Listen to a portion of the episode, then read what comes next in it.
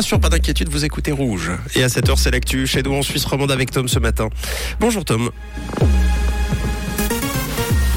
Bonjour Mathieu, bonjour à tous. Au sommaire de ce journal, les bonus gelés par le Conseil fédéral chez Crédit Suisse. C'en est fini pour les patrouilles police gendarmerie vaudoise et encore un peu de soleil à prévoir pour ce mercredi.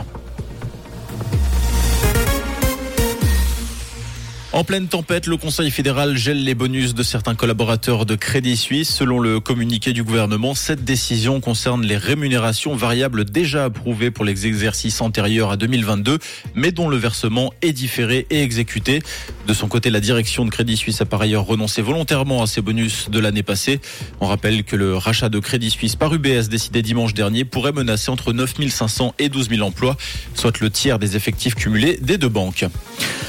La cohabitation entre la police vaudoise et gendarmerie va cesser en patrouille, annonce faite par le Conseil cantonal de sécurité. Ces patrouilles mixtes avaient été mises en place durant la pandémie pour renforcer la synergie entre les différents services. À la levée du plan catastrophe Orca, plusieurs polices locales ont levé ces duos mixtes au motif que ces patrouilles brouillaient la souveraineté cantonale. La fin de ce régime est prévue pour le 1er mai.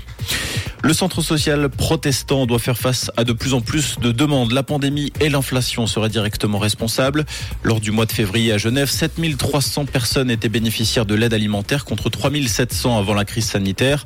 Les étrangers ne représentent que 13% de cette hausse. Dans le canton de Vaud, les centrales téléphoniques roulent sous les appels.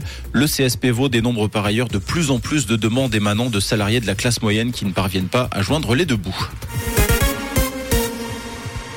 Le professeur de l'EPFL, Andrea Rinaldo, décoré par l'équivalent du prix Nobel de l'eau, les lauréats du prestigieux prix de l'eau de Stockholm récompensant les travaux dans le domaine de l'hydrologie ont été annoncés hier.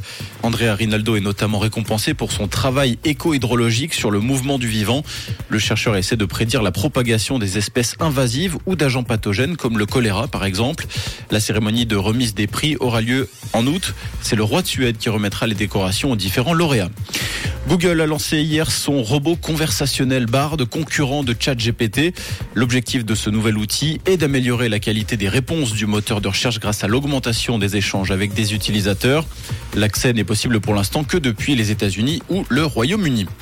En hockey sur glace, sensation, la chaux de fond est champion de Swiss League 2023. Les Neuchâtelois se sont imposés 2-0 hier dans l'acte 4 face à Holton. Ils remportent la série finale 4-0 dans un duel sans partage.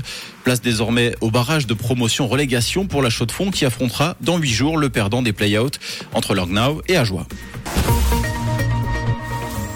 Et côté ciel, un temps dans l'ensemble dégagé, ensoleillé avec quelques voiles d'altitude également à prévoir sur la région. Actuellement, on compte 4 degrés à la Chaux-de-Fonds et à la Joute-Perrier et 7 degrés à et à Launay avec des températures très douces et de saison dès la mi-journée. Et puis toujours ce faible vent à prévoir sur le plateau. Un très bon mercredi et bon réveil avec Rouge. C'était la météo, c'est Rouge.